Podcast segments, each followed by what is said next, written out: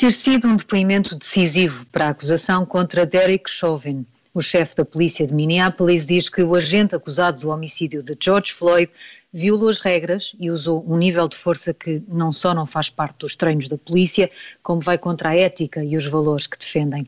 É raro ver um chefe da polícia falar assim de um agente e é mais um marco num julgamento que tem visto muitos testemunhos emocionados e a repetição contínua do vídeo que enfureceu os Estados Unidos. Na semana que passou, Joe Biden deu mais detalhes sobre o plano bilionário dedicado às infraestruturas. Diz que é um investimento nunca visto, único numa geração e que permitirá tornar a economia mais resiliente e mais inovadora. Igualmente otimistas, mas talvez menos fanfarrões, no Café América de hoje temos a Madalena Meir Rezende e o João Diogo Barbosa. Eu sou a Sara Antunes de Oliveira. Vamos aos prémios. Começamos pelo Frank Underwood. Please stop that. Stop what? João Diogo e Madalena, vocês hoje partilham aqui um Underwood, que até podia ser um Palin, ainda relacionado com a revisão à lei eleitoral na Geórgia. Qual dos dois quer começar? Bom, posso ir eu, queres posso ir eu, posso ir eu, porque realmente fico como especialista de cancelamentos aqui do, do, do programa. a, a, lei eleitoral eh, e a reforma da lei eleitoral na Geórgia já foi tema aqui a semana passada, mas uh, conheceu bastantes desenvolvimentos no, nos últimos dias, sobretudo porque houve mais gente a entrar na discussão e por vezes pessoas coletivas mais do que pessoas singulares. Primeiro foi uh, a MLB, uma, a organização responsável pelo campeonato de beisebol. Eu suponho que, que o beisebol se organiza em campeonatos, não sei. Eu tenho dificuldades em perceber o que é que se passa num jogo, quanto mais eu nem sequer vou a essa discussão, só para não errar. espero que algum ouvinte nos possa corrigir se não for assim. Bom, mas hum, a MLB tinha planeado organizar um, um jogo de estrelas, uh, alguns na Geórgia, e decidiu cancelá-lo e cancelá-lo por causa de, dessa revisão da, da, lei eleitoral. Isso é absurdo por si só. Essa ideia de que a decisão de órgãos legitimamente eleitos uh, possa ser pressionada ou castigada uh, por empresas privadas dessa forma, mas tornou-se ainda mais absurdo porque antes de ser confirmada foi apoiada pelo presidente Biden, o, o homem que vinha construir pontes para, para a América, e vamos falar na segunda parte de pontes materiais, eh, mas ele também tinha construído pontes políticas. Eh, mas Biden defendeu que, que o jogo devia ocorrer noutro sítio, eh, precisamente por causa dessa reforma da lei eleitoral. Ora, e a Biden juntaram-se várias empresas e grandes empresas, empresas poderosas, por exemplo, a Coca-Cola, a Microsoft, que criticaram, e até bancos que têm sempre muitos interesses na lei eleitoral da Geórgia, aparentemente, criticaram fortemente uh, o que foi feito em termos de revisão eleitoral, por acharem que era desproporcionalmente lesivo para, para as minorias, e eu acho que há aqui um problema.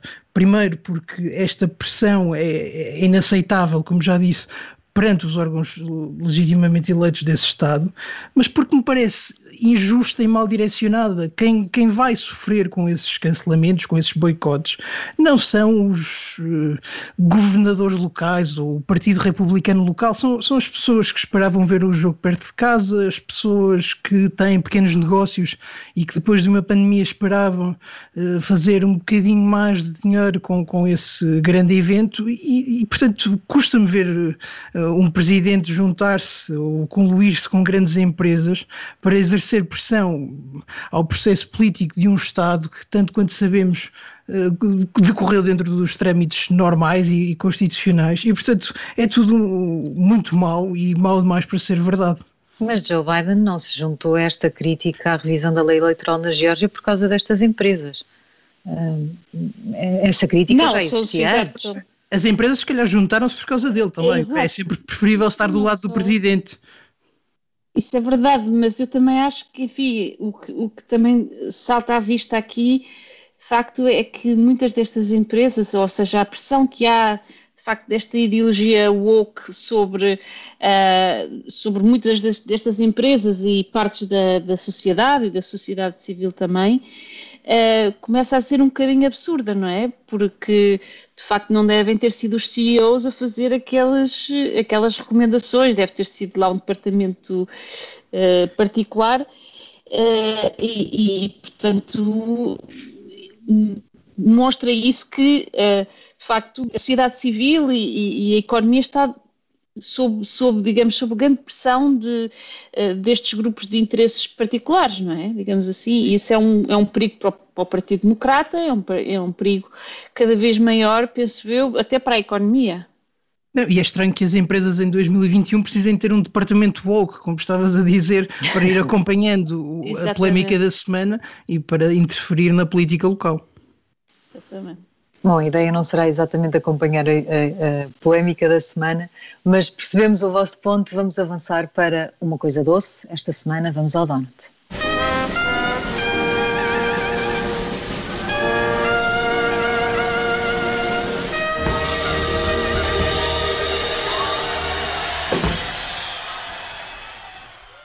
Madalena, o bom desta semana para ti é a recuperação económica.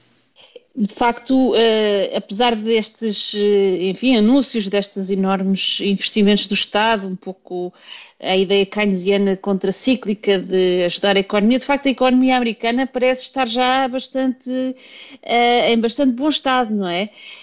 houve vários relatórios que mostram um total líquido de, de um milhão de, de, de novos empregos, revisões em alta para os, para os meses, uh, para os meses que aí vêm, uh, um crescimento económico também reportado pelas próprias empresas muito otimista. Uh, e infelizmente isso contrasta bastante com, com, a preocupação que temos com a economia europeia, não é? Uh, e portanto vemos aqui a Europa como o elo mais fraco, mas de facto para os Estados Unidos Uh, aparentemente os sinais económicos mostram que a economia vai disparar este ano se não houver novas estirpes uh, a derrotarem as vacinas ou enfim coisas parvas feitas pelos políticos, portanto eh, há aqui um bom, um bom, um bom donut para, para o sistema americano. Mas, mas o, o, que é interessante aí é precisamente o facto da economia já estar a recuperar e a recuperar com, com tanto vigor, ainda antes de todo, todos estes investimentos e estímulos gigantes da, da presidência Biden. E, portanto, o que está a ser discutido, e parece-me que bem, é eh, a adequação dos planos de, de Biden num, numa conjuntura em que a economia recupera, o, o, emprego recupera, a bolsa está em máximos históricos e há claramente eh, quem pergunte se não será demasiada dívida, se não se está a sobreaquecer a economia. Parece-me que essas questões vão ser cada vez mais colocadas e bem colocadas, porque é diferente eh, prometer milhares de milhões de dólares quando a economia está fechada e prometer milhares de milhões de dólares e ter de pagar a dívida associada quando a economia está a recuperar e até está uh, muito, muito uh, pujante, por assim dizer. Aliás, nem, nem, chega a ser keynesiana porque a política não é em contraciclo, é precisamente uh, está a ajudar o ciclo presente Exato. e é, portanto, até o contrário da política keynesiana. Mas atenção que só a perspectiva desse investimento que vai ser feito também ajuda ao momento da economia e da retoma agora, mesmo sem ele chegar. É sim, eu também. Sim, é? sim, claro. E, e, e, obviamente que sabemos que por detrás desta ideia de que é um, é um fundo de recuperação também está um, uma, todo, todo, todo um programa económico e político eh, com o qual eu parcialmente concordo, não é? Portanto, isto de, de, de melhorar as infraestruturas, de, de, diminuir as desigualdades sociais, por mim é um bom programa por si. Obviamente que vem aqui mascarado de uma coisa que provavelmente não é. é certo, certo, é mais isso. Vamos olhar para isso com maior detalhe na segunda parte. Uh, João, tu também tens aqui um donut para Anthony Blinken.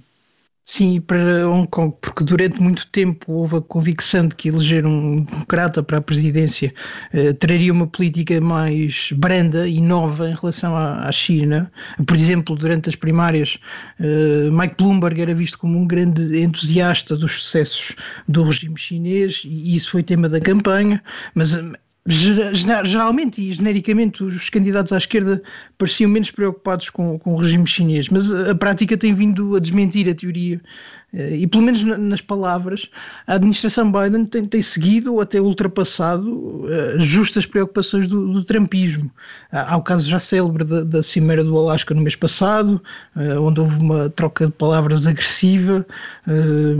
Houve o facto de, de, de, ah, o facto de as tarifas de guerra comercial se manterem ainda impostas e sem sinal de serem abandonadas. E Absolutamente agora, nenhum sinal. Nenhum sinal, o que é bastante extraordinário, tendo em conta as críticas que se ouviram quando elas foram impostas. Mas enfim, seria o desastre para os agricultores do Michigan ou coisa assim, mas afinal continuam aí. E, e até houve a classificação do tratamento dos uigures como genocídio que foi oficializada há dias, creio eu. Uhum. Mas a novidade aqui tem a ver com, com o tratamento ou com o estatuto que é conferido a Hong Kong, que, que ao abrigo do, do modelo um país dois, dois sistemas beneficiava de um tratamento especial e preferencial relativamente aos Estados Unidos. E o secretário Blinken veio agora revogar esse estatuto, alegando que o que aconteceu no último ano, sobretudo depois da, da célebre Lei de Segurança Nacional, veio reduzir a autonomia de Hong Kong ao ponto de já não fazer sentido uh, tratar o território de forma diferente em relação à China. E parece-me que isto é uma boa ideia, porque o que aconteceu a Hong Kong é lamentável e acabou por ser engolido mediaticamente pela pandemia, mas é também bom que uh, se prove que ainda é possível construir consensos na, na política americana e que o, dos dois lados da barricada há alguma concordância em relação ao risco chinês e essa consciência da ameaça é, é talvez o único ponto de consenso que conseguimos encontrar hoje em dia. E estas tomadas de posição chegam? em relação a Hong Kong, por exemplo, basta uma tomada de posição destas? É que nós temos visto estas tomadas de posição, eh, que já foste referindo uh, ao longo de, de, destes meses, mas. Bom, eu, eu acho que a mudança do discurso é importante. Ninguém, creio eu, não, não, não, vi pelo menos alguém defender isso. Ninguém quer um conflito armado com a China, mas também é insustentável uh, manter uma espécie de venda nos olhos em relação a tudo o que está a acontecer. E, portanto, o, o mecanismo normal e inicial é, é, este tipo de sanções e este tipo de, de ações uh, proporcionais à, à, agressão, mas uh, os Estados Unidos não, não, não é razoável pensar que vão agora enviar a sua frota para, para junto de Hong Kong. E, portanto, a situação é difícil difícil, mas tem de ser gerida com, com a sua paciência e, e sem o dedo no botão do, dos mísseis ou do Twitter, como, como o presidente Trump tão bem nos lembrou durante quatro anos. Pelo menos sem isso. Vamos avançar para o Sarah Palin desta semana.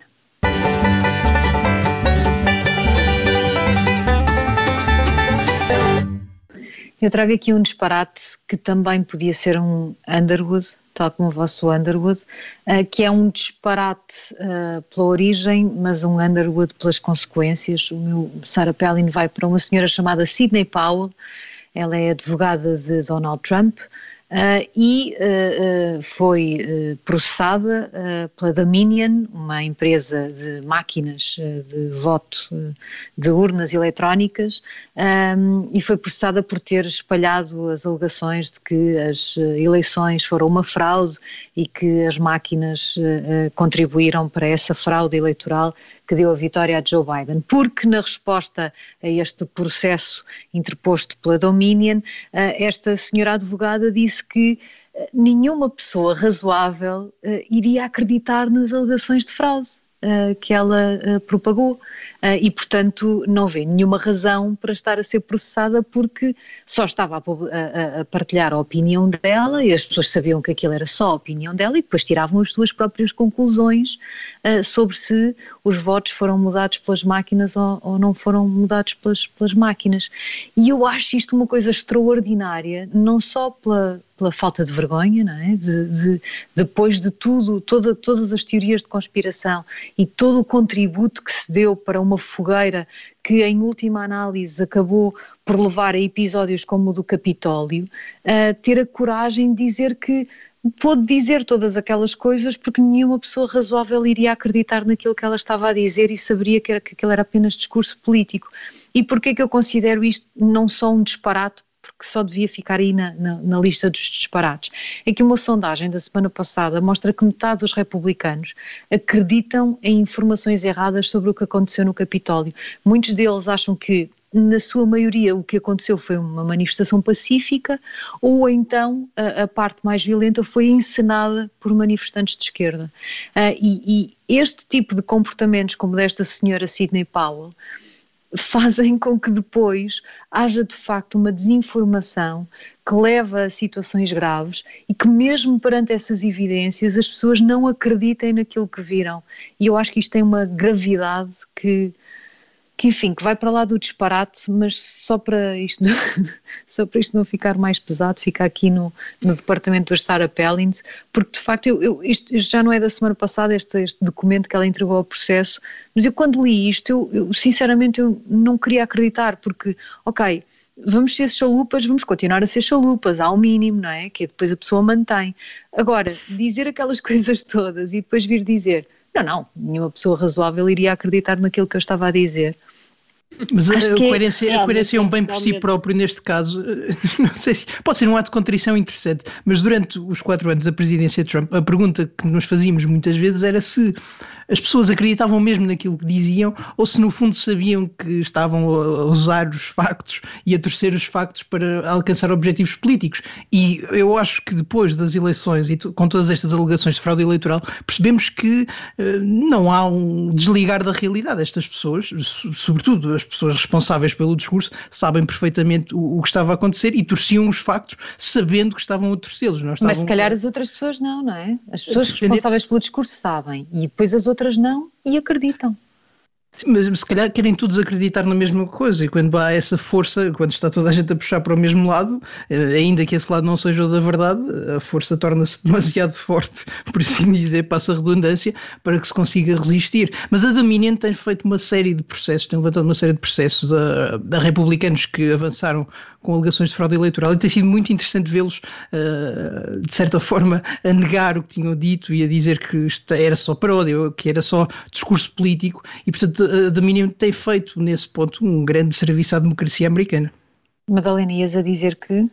Eu ia dizer que, quer dizer, que esta, esta fórmula de, de, enfim, de informação ou de comunicação, uh, uh, enfim, que, é, enfim, que se tornou um bocadinho prevalente na, na, uh, na democracia americana, uh, com Trump, uh, eventualmente já vinha antes, mas de facto é muito, é muito perversa, ou seja, isto, uh, se, se, se, continuássemos, se isto continuar desta forma, e não há assim sinais que estejamos a voltar para trás em, em, em muitos aspectos, é, é uma das coisas que podemos ver como, a, digamos, a minar mais profundamente a democracia americana. E quando, e quando esta desculpa vem, neste, vem, vem, nesta fórmula, eu concordo contigo que vai já quase para um Underwood, este Palin é para termos um bocadinho de, enfim, de, de graça ao dizer isto, porque de facto é uma questão muito séria. Esta fórmula de comunicação é, é, é muito grave e estamos uh, perante um, um, descrédito muito grande das, das instituições democráticas. Pelas consequências que obviamente estão à vista. Termina aqui a primeira parte do Café América, nós voltamos já a seguir às notícias. Até já.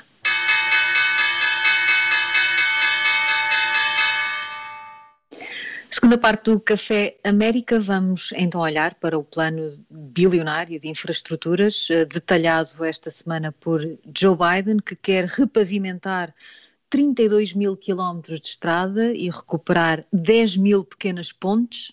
Era dessas pontes que estavas a falar, João Diogo Barbosa, há um bocadinho, quando estávamos na primeira parte a, eh, a falar sobre isto, ou estavas a falar de outras, de outras pontes? Eu, se for pontos, eu não, não, consigo escolher, são tantas é e tão que estas boas. são 10 mil, são pequenas, mas são 10 mil. Não era o candidato Vieira que prometia alcatifar Portugal, se calhar Joe Biden podia aproveitar, o programa é tão grande e tão, tão maciço que podia se calhar dar. Mas eu acho que a primeira nota, é, e é importante dizê-lo, é que o programa não é realmente sobre infraestruturas. Precisamente. Na verdade, e dependendo dos analistas, o investimento em infraestruturas representa apenas entre 25% a 50% do total, eh, o, o, que é bastante num programa tão, tão grande, mas esconde o verdadeiro objetivo dos democratas ao juntar um enorme conjunto de ideias numa só proposta.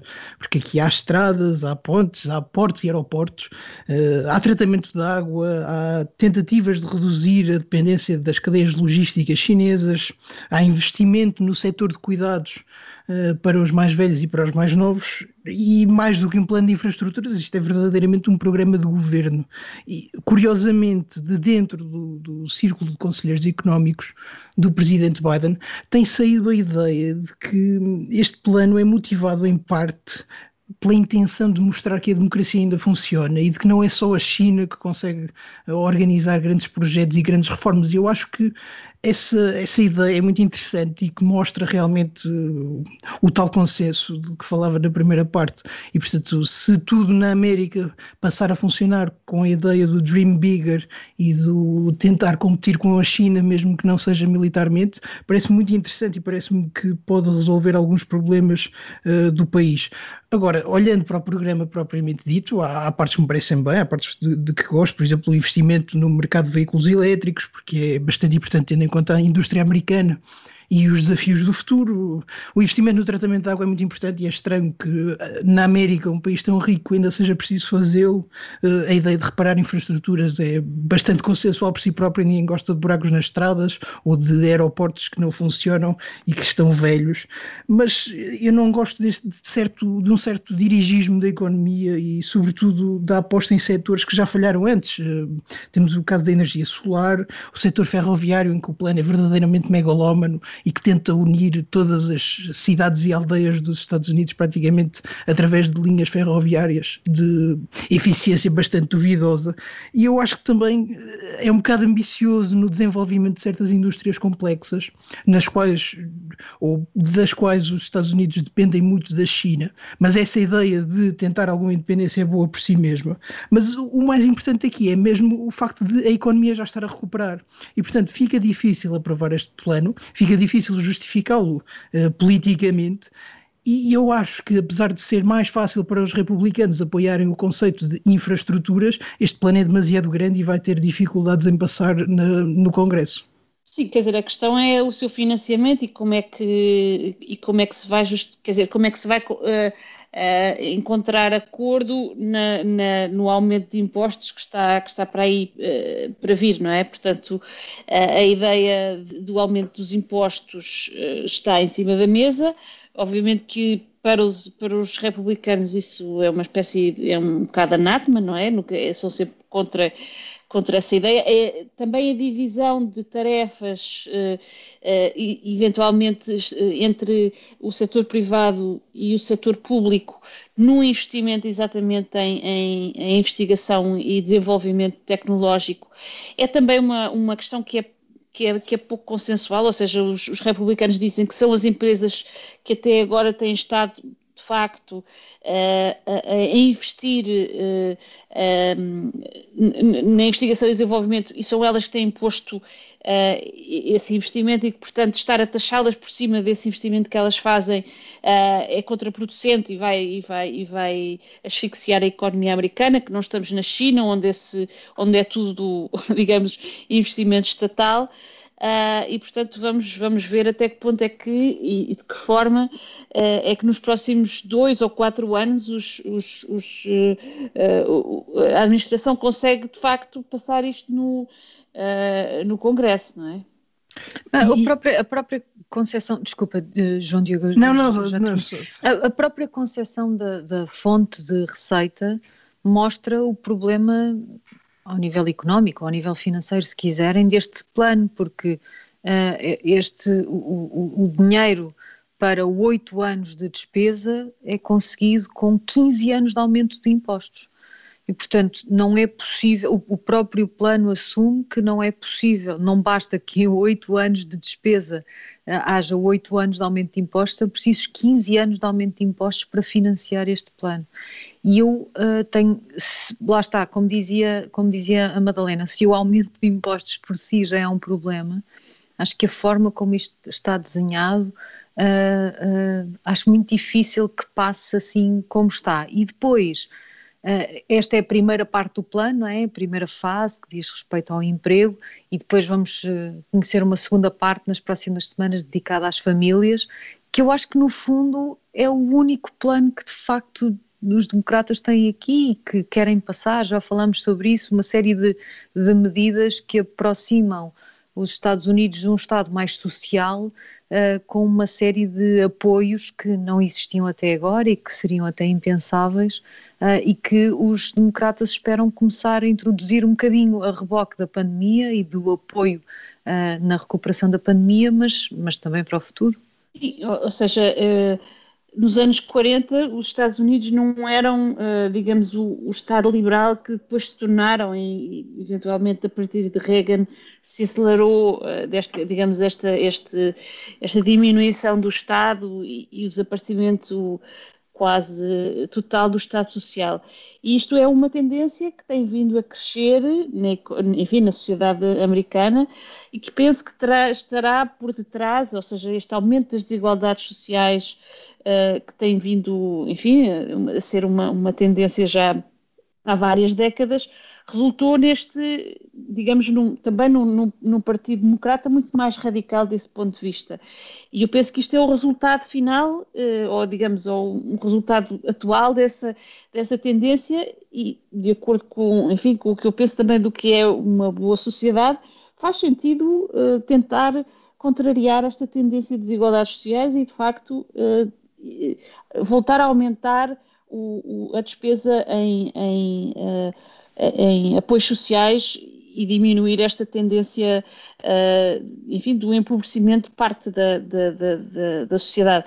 Portanto, uh, se isto vem mascarado como fundo de recuperação ou não, para mim não é tão relevante. É, é de facto, e foi assumido como sendo um, uma tendência importante do, do, do Partido Democrata, uh, com quem Joe Biden queria fazer pontos, e está aqui, de facto, uh, expresso na sua, no seu programa de governo, não é? sim, sim, só digo, só digo isto, também nenhum problema, só digo isto por causa da receptividade ou não dos republicanos. Claro, claro, claro que sim.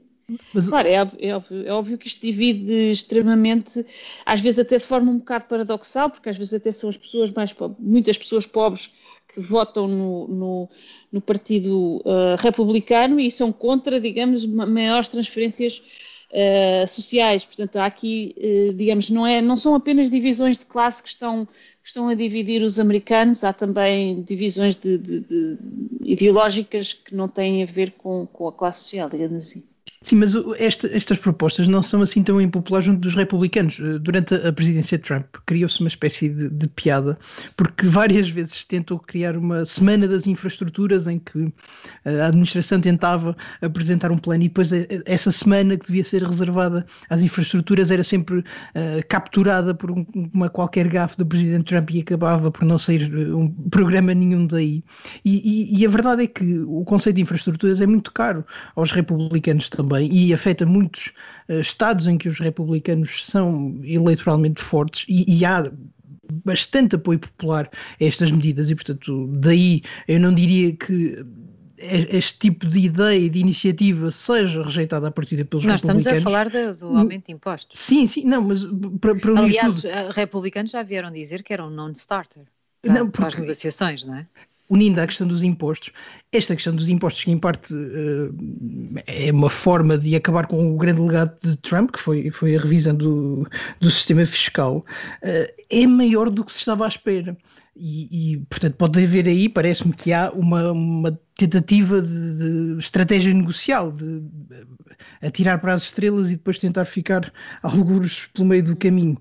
E surpreendeu até democratas que a subida de impostos tivesse sido tão alta, porque não, não eram esses os sinais que saíam da Casa é, Branca. De 21% mas, para 28%. Sim. a taxa e, sobre as empresas. E também essas medidas são populares atualmente junto das, uh, das famílias americanas e atendendo à modificação do eleitorado republicano de que temos falado, é, é natural que seja agora muito mais difícil esse, esse discurso pró-empresas e uh, pró-planeamento fiscal e tudo isso. Mas O que eu gostava de dizer aqui é que se compreende que haja essa preocupação, porque já dentro de, de, dos republicanos e dos democratas há muita gente a pensar e a fazer contas ao plano de estímulos de 2020, ao plano de estímulos de 2021 e agora este plano de infraestruturas, que não é sobre infraestruturas, e a pensar que alguém vai ter de pagar isso, seja daqui a 10 anos ou daqui a 20 anos, e que talvez não seja infinita a capacidade de contrair dívida, que talvez a inflação não fique estagnada estagnada para sempre e que possa haver, de facto, dificuldades económicas no meio destes programas todos de sonhar alto. E eu acho que a grande, a grande dificuldade do presidente Biden vai ser a de convencer os céticos entre os democratas, entre os republicanos é esperado que estas medidas sejam chumbadas não porque discordem delas, mas porque vêm dos democratas, mas de convencer aqueles uh, democratas que vêm de estados que são mais moderados e estados ricos que podem ser afetados por, estas, por estas medidas, até porque uh, uma, uma das grandes uh, conquistas de Trump foi a de subir impostos muito, muito especialmente em eleitores democratas através de uma dedução, um sistema de dedução muito estranho uh, de impostos locais. E os, os, democratas estão a tentar lutar que esta proposta de revisão fiscal proteja os seus eleitores, que tente desligar essa reforma de Trump. E, portanto, eu acho que há aqui uma série de dinâmicas eleitorais e uma série de tentativas de servir um eleitorado que pode condenar o, o plano ao fracasso. E, como eu disse, há aqui várias iniciativas interessantes, há várias iniciativas que vão correr mal se o programa for aprovado, mas mas há muita coisa interessante e muita coisa que é preciso fazer na, na América de 2021. Mas isso significa que se Biden tivesse sido menos ambicioso, talvez conseguisse mais? Eu acho que não, eu acho que faz parte da negociação, eh, sobretudo neste clima de atirar muito para alto e depois tentar ficar com o que sobra depois das negociações. Eu acho que quanto mais ambicioso o presidente Biden for nestes primeiros dias, e sobretudo enquanto tem uma maioria no Congresso, mais bem sucedido pode ser no final. No entanto, eu creio que a questão dos impostos é muito sensível na América, porque os eleitorados já não funcionam como funcionavam antes, já não se pode dizer que haja uma direita que é contra impostos e uma esquerda que é a favor de grandes impostos, até porque o eleitorado está a mudar no sentido em que a esquerda tem mais eleitores ricos agora do que antes. E eu acho que vai ser muito difícil é conjugar os impostos com as infraestruturas. E eu acho que vai estar aí a, a dificuldade. Logo veremos o que é que acontece uh, com este plano que seguramente vai ser reduzido uh, para poder uh, passar. Ainda temos aqui alguns minutos para falar sobre o julgamento de George Floyd. Uh, este tema foi uma sugestão do João Diogo, mas eu, uh, João Diogo, se concordares, pergunto aqui já à, Madalena como é que ela tem assistido a, a estas sessões e esta produção de prova que é muito marcada, e isso digo já que para mim é o mais uh, intenso que tiro dali, com esta repetição até a exaustão daquelas imagens uh, terríveis que incendiaram esta questão nos Estados Unidos.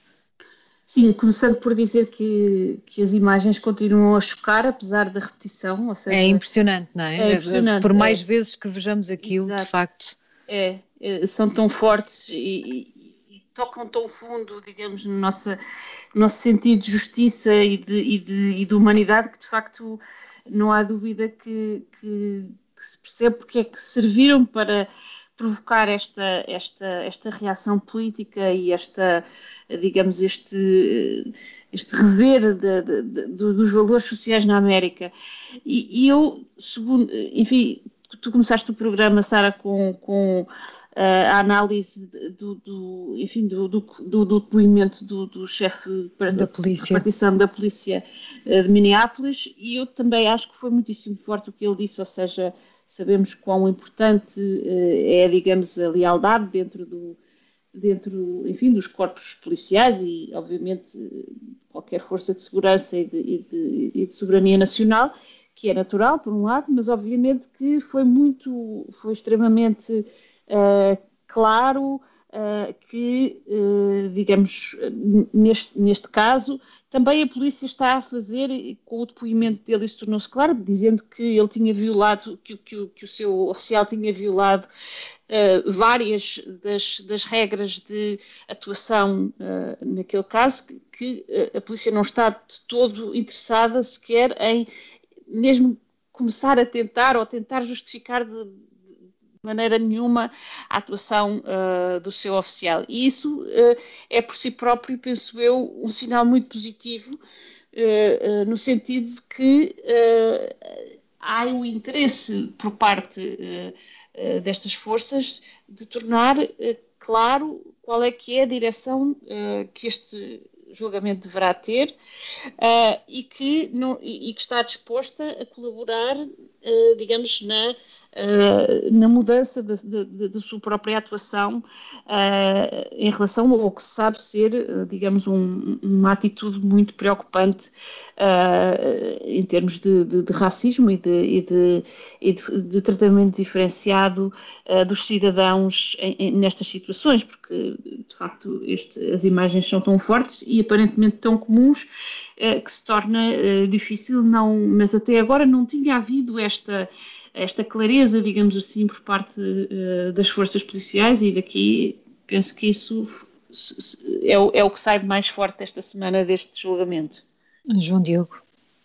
Eu acho que tem havido muita atenção ao julgamento e, e isso é interessante e parece bom. Uh, o processo precisa de ser do, doloroso para quem o acompanha, mesmo para nós que não somos americanos, uh, é bastante doloroso acompanhar aquele processo. Uh, e evitando os exageros de dizer que é a América que está no banco dos réus, a verdade é que todos nós vimos as imagens e, e todos nós nos incomodamos com, com aquele sofrimento e, e com aquela conduta, porque sabemos o que veio a seguir e, e a injustiça da, daquela morte, a ridícula justificação para o que aconteceu.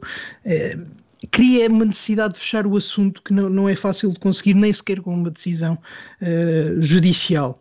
O mais difícil aqui vai ser uh, encontrar a justiça para este caso, porque não, não é fácil.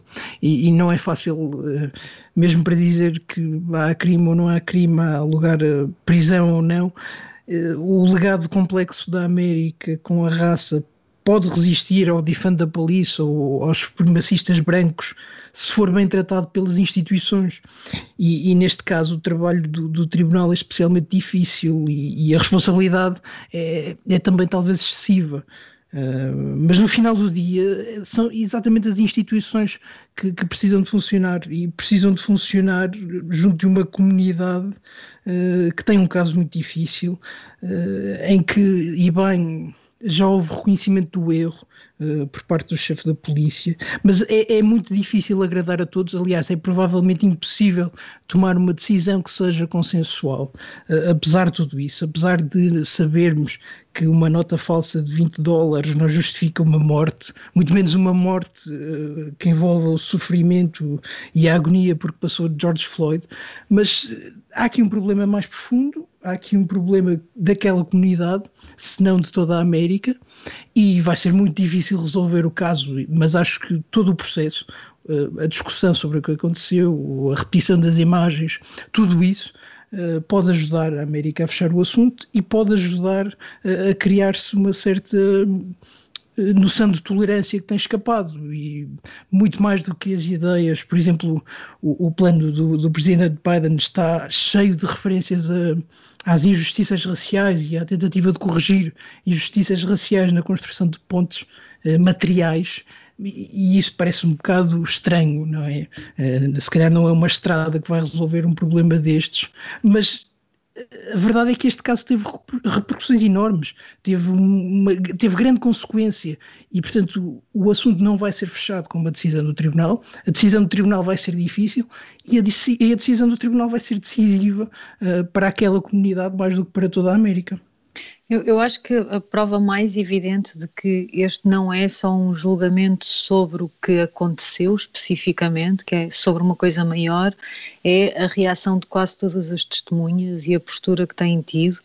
Quase toda a gente está ali a lamentar e a desejar ter ela, elas próprias feito alguma coisa diferente. Ou a pessoa que aceitou a nota desejava não ter aceitado a nota, ou a pessoa que uh, atendeu a chamado 112 desejava ter feito outra coisa diferente. E, e por, porque se percebe que há um desconforto e uma tristeza, uma repulsa enorme uh, das pessoas que se estão a sentar ali no, no banco das testemunhas, a cada um desses depoimentos, que mostra que de facto uh, o, o, que ali está, não sei se é a América, mas, mas é uma coisa muito maior do que um, um, homicídio, por mais terrível que seja esse homicídio. Agora, eu, eu não vejo como é que uma decisão judicial, num caso destes, vai pacificar alguma coisa. Eu, eu confesso que vejo mais solução uh, e, e uh, fecho para esta questão em declarações como o da chef, do chefe da polícia de Minneapolis, no facto de vermos as instituições assumirem uma postura muito rara, uh, que normalmente não acontece, como sinal de uma mudança do que propriamente uma condenação a 5, 10, 15, 20, 25 anos. Acho que isso nunca servirá propriamente como justiça e como sensação de justiça uh, num caso destes. E desculpem, acabei por esgotar aqui o nosso tempo, já ouvimos o nosso sino. Termina aqui o Café América desta semana. Nós voltamos, como sempre, na próxima semana. Volte connosco. Até lá.